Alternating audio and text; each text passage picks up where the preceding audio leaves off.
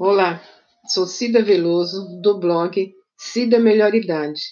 Estou fazendo a leitura da Bíblia Sagrada, Velho Testamento, primeiro livro, Gênesis.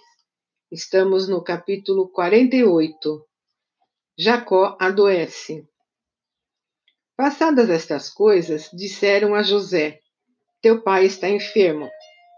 Então José tomou consigo seus dois filhos, Manassés e Efraim, e avisaram a Jacó: Eis que José, teu filho, vem ter contigo. Esforçou-se Israel e se assentou no leito. Disse Jacó a José: O Deus Todo-Poderoso me apareceu em luz na terra de Canaã e me abençoou. E me disse: Eis que farei fecundo e te multiplicarei e te tornarei multidão de povos e à tua descendência darei esta terra em possessão perpétua. Agora, pois, os teus dois filhos que te nasceram na terra do Egito, antes que eu viesse a ti no Egito, são meus. Efraim e Manassés serão meus, como Ruben e Simeão.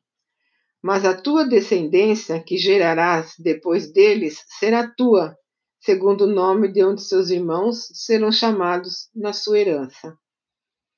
Vindo, pois, eu de Padã, me morreu com pesar meu Raquel, na terra de Canaã. No caminho, havendo ainda pequena distância para chegar a Efrata. Sepultei-lhe ali no caminho de Efrata, que é Belém. Tendo Israel visto que os filhos de José disse: Quem são estes? Respondeu José a seu pai: São meus filhos, que Deus me deu aqui. Faze-os chegar a mim, disse ele, para que eu os abençoe. Os olhos de Israel já se tinham escurecido por causa da velhice, de modo que não podia ver também. José, pois, fê-los chegar a ele e ele os beijou e os abraçou.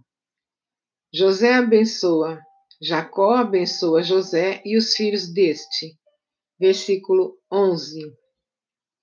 Então disse Israel a José: eu não cuidara ver o teu rosto, e eis que Deus me fez ver os teus filhos também. E José, tirando-os dentre os joelhos do seu pai, inclinou-se à terra diante da sua face. Depois, tomou José a ambos, a Efraim na sua mão direita e à esquerda de Israel, e a Manassés na sua esquerda, à direita de Israel, e fê-los chegar a ele.